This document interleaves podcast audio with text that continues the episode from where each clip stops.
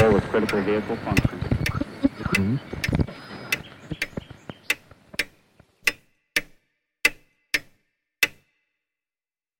Herzlich willkommen zum Podcast Zukunft Denken. In dieser ersten Episode möchte ich einen Blick auf die Frage werfen, was wissen wir? Hört sich unscheinbar an, ist aber von größter praktischer Bedeutung. Natürlich in der heutigen Zeit für die Zukunft. Aber die Frage hat auch eine sehr interessante geschichtliche Dimension, denn die gesamte Frage, wie sich Wissenschaft entwickelt hat und wie wir überhaupt in der Lage waren, unser Wissen über lange Zeit weiterzuentwickeln, hängt mit dieser Frage ursächlich zusammen. Wenn wir der Geschichte zurückblicken, gab es eine Frühzeit, in der es keine Schriftlichkeit gab, und mit Schriftlichkeit äh, ist auch gemeint keine Zahlensysteme. Diese Zeiten waren bestimmt von mündlichen Überlieferungen. Mündliche Überlieferungen haben natürlich den Nachteil, dass es sehr schwer ist, Information, Wissen über Generationen, über die eigene Lebensspanne hinaus zu tragen, weiter zu verbreiten. Ein interessantes Seitenergebnis dieser Mündlichkeit ist, dass in der Frühgeschichte für viele Menschen oder für viele Völker auch noch ein abstraktes Verständnis von Zeit und Raum äh, gefehlt hat. Das heißt, es gab beispielsweise in vielen frühen Kulturen etwas wie eine lineare Zeit, was für uns heute eigentlich für moderne Menschen selbstverständlich ist. Wir blicken in die Vergangenheit zurück, wir sagen sogar zurück oder vorwärts in die Zukunft und wir leben im Jetzt. Eine solche lineare Zeit mit definierten Ereignissen in der Vergangenheit und zum Teil auch in der entfernten Vergangenheit ist etwas, was für frühe Kulturen äh, in dieser Form häufig nicht gegeben war. Es gab vielmehr Traditionen, die sich auf mythische Ereignisse bezogen haben, Geschichten, die tradiert wurden und ein Zeitphänomen oder ein Zeitverständnis, ein Zeiterlebnis, das man eher als zyklisch bezeichnen kann. Ein Zeitverständnis, das sich häufig an Naturphänomenen, Jahreszeiten und so weiter orientiert hat. Erst wenn wir zu den ersten Hochkulturen kommen, so ungefähr 3000 vor Christus, äh, entstehen die ersten Kulturen, die über eine Schriftlichkeit verfügen. Zum Teil noch mit Zeichenschriften, aber es entwickeln sich sukzessive abstraktere Schriftformen bis zu den Schrift- und Zahlensystemen, die wir heute im Westen oder auch in äh, anderen Kulturen, im arabischen Raum, beispielsweise in Asien, wo andere Schriftformen, die aber dennoch abstrakte Schriftformen und keine Zeichenschriften sind, äh, im Wesentlichen vorfinden.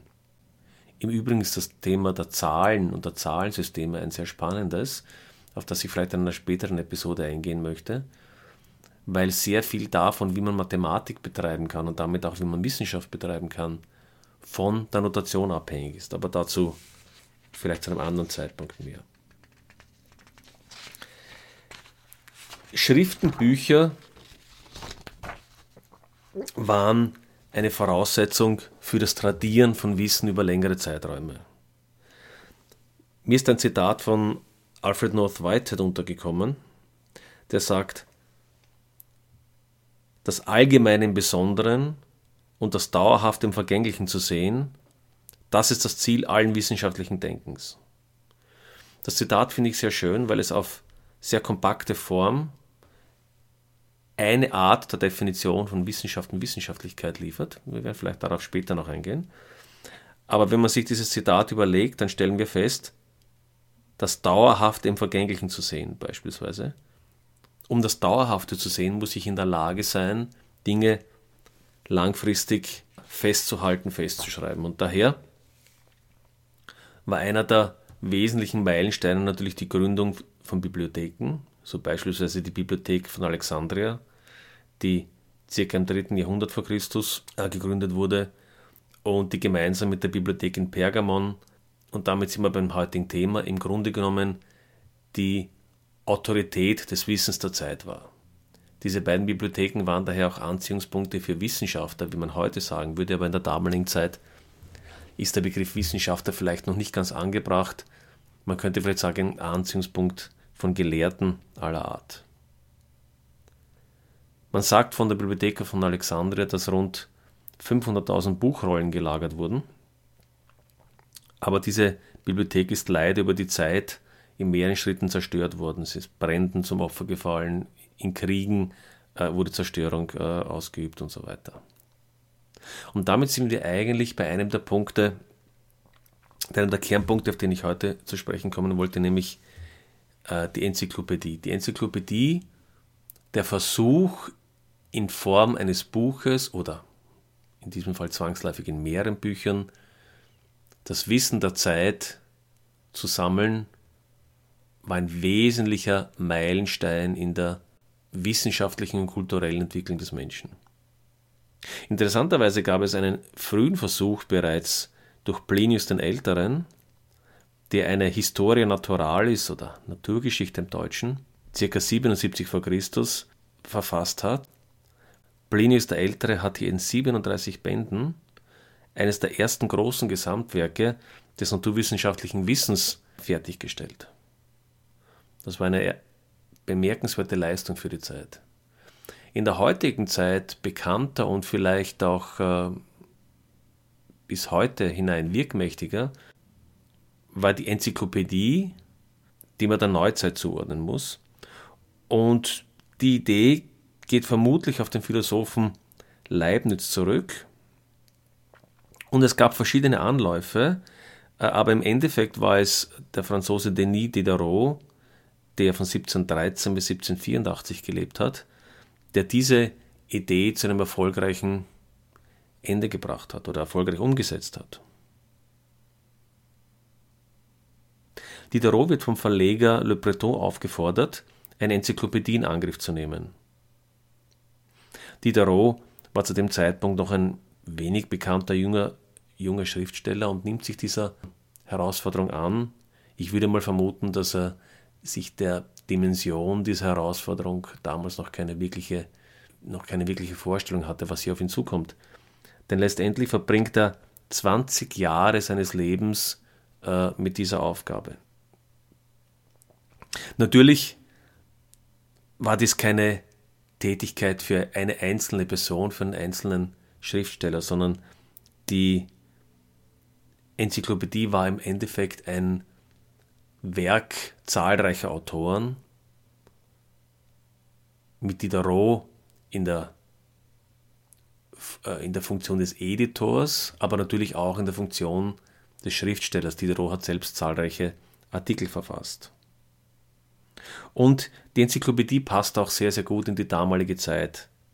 Denken wir an äh, bedeutende Denker. Der, der, Begriff Wissenschaftler fällt mir hier ein bisschen schwer, weil der Begriff der Wissenschaft ein etwas jüngerer ist im Grunde genommen.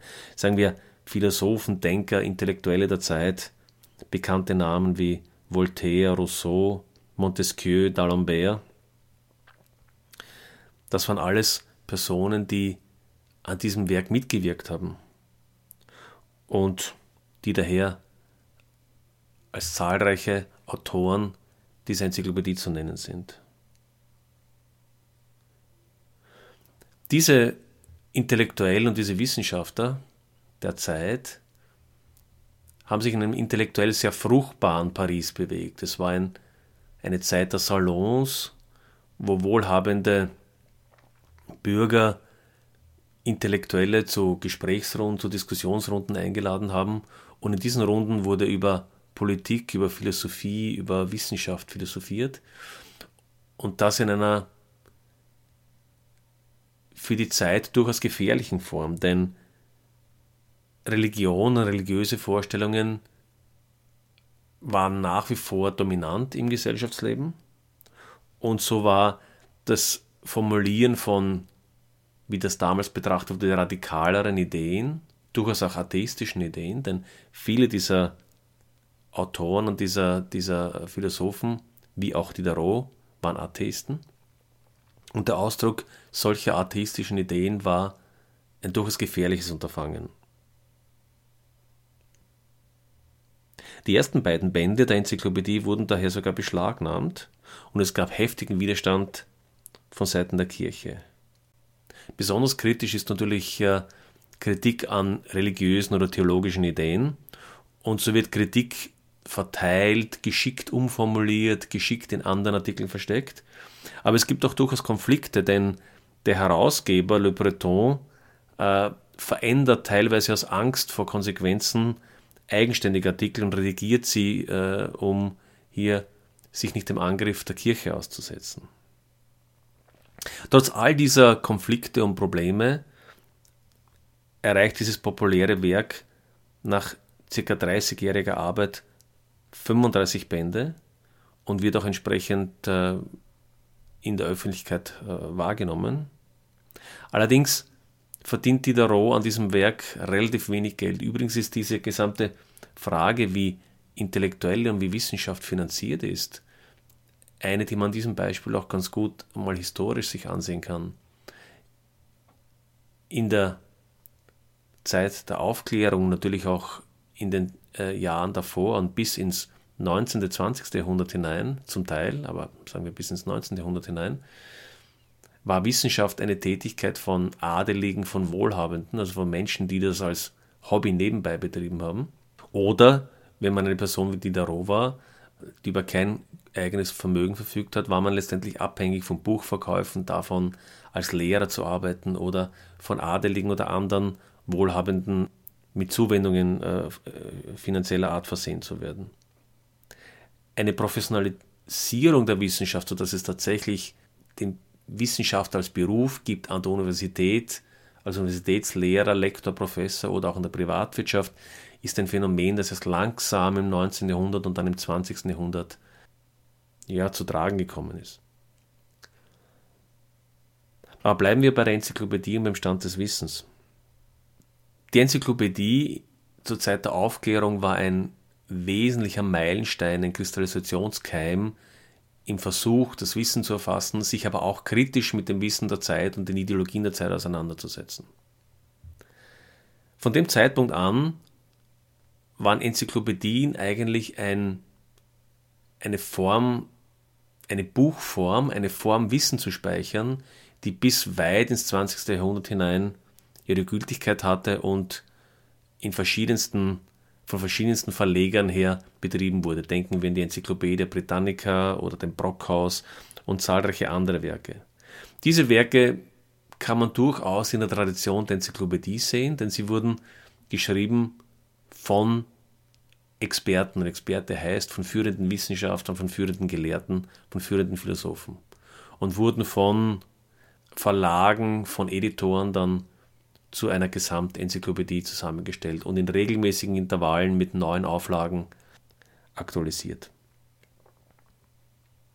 Bemerkenswert ist an diesem Punkt noch, dass es eigentlich zu fast jeder Zeit später auch immer mehrere Enzyklopädien gab. Das heißt, es gab nicht eine Enzyklopädie, die das dominierende Werk äh, für alle Kulturen gewesen wäre, sondern es gab durchaus in unterschiedlichen Kulturen, in unterschiedlichen Sprachen mehrere verschiedene Werke. Natürlich ist die Tatsache, dass ein Experte sich zu einem bestimmten Thema einen Artikel überlegt und diesen verfasst, noch keine Garantie dafür, dass dieser Artikel auch inhaltlich korrekt ist. Enzyklopädien können Schlagseiten haben, können als konservativ oder progressiv wahrgenommen werden und so weiter. Das waren durchaus Probleme der Enzyklopädien bis ins 20. Jahrhundert. Was ist die Enzyklopädie des 20. und 21. Jahrhunderts? Nun, ich glaube, jedem ist die Wikipedia bekannt. Die Wikipedia ist ein online verfügbares Werk. Äh, und das Besondere an der Wikipedia ist weniger die Tatsache, dass sie online verfügbar ist oder jedenfalls nicht die, das Entscheidende, sondern das Entscheidende an der Wikipedia ist, und ich habe nach wie vor den Verdacht, dass das vielen Menschen nicht klar ist. Die Autorenschaft von Wikipedia-Artikeln ist nicht eindeutig zuordnenbar. Was ich damit meine ist, Artikel werden von oder werden in der Regel von vielen verschiedenen Menschen geschrieben. In aller Regel beginnt irgendeine Person einen Artikel zu einem Thema zu schreiben und dieses technische System, dieses technische Wiki-System erlaubt es nun, anderen, und zwar im Prinzip jeden Menschen, sich in einen Artikel, in einen Editiermodus einzuschalten und dann diesen Artikel zu verändern. Das heißt, jeder Artikel, der für eine bestimmte Zeit in der Wikipedia auch eine bestimmte äh, Bedeutung und äh, Beliebtheit hat, ist die Folge von äh, Veränderungen von Texten vieler, vieler Personen, die sich über die Zeit überschrieben haben, ergänzt haben, verändert haben. Zum Teil auch in ideologischen Streitereien, dann äh, in sogenannten Edit Wars, also wo der eine das irritiert, der andere ist wieder zurückirritiert und so weiter. All diese Dinge gibt es. Das heißt, die Wikipedia ist so eine Schichtung von äh, Veränderungen verschiedenster Menschen äh, zu verschiedensten Zeiten.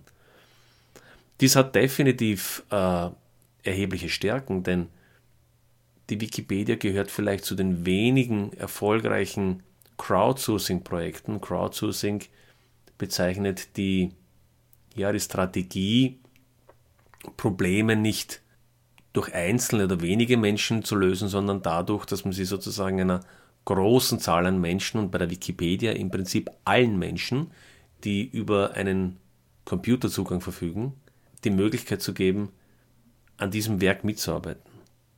Und die Wikipedia in verschiedensten Sprachen war in dieser Hinsicht ohne Zweifel erfolgreich.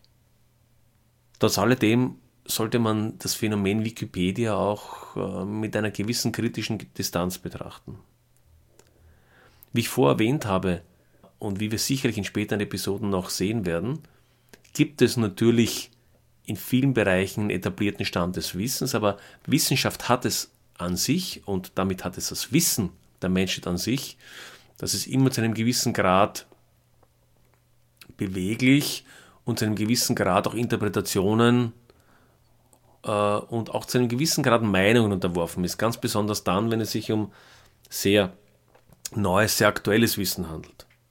Und das ist eine der aus meiner Sicht problematischen Seiten einer Wikipedia, die zum de facto Stand des Wissensspeichers der Welt geworden ist. Wir erkennen das daran, wenn Sie bei einer Suchmaschine wie Google beispielsweise ein Stichwort eingeben, geben Sie das Stichwort Herz ein oder Arterie oder Mond und mit großer Wahrscheinlichkeit wird Ihnen Google bereits den ersten Absatz der Wikipedia ganz oben bei den Suchergebnissen zur Verfügung stellen und dann der erste Link führt dann zur englischen, deutschen oder in welchen Sprachen auch immer Sie sich sozusagen bewegen, dann den Link zu der entsprechenden Wikipedia-Seite.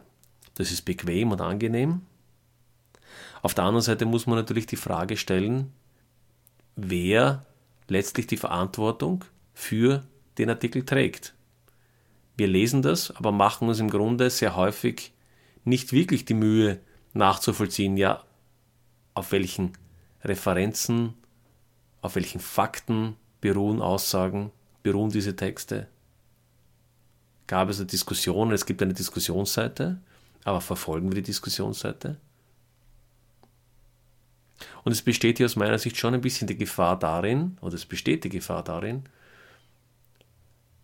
dass wir in dem Wunsch, ein einheitliches ähm, System, das das Wissen der Welt abbildet, zu finden, den Diskurs und die Auseinandersetzung, die in manchen Bereichen tatsächlich sehr wichtig ist, an den interessierten Leserinnen und Lesern vorbeiführen oder für sie verborgen halten.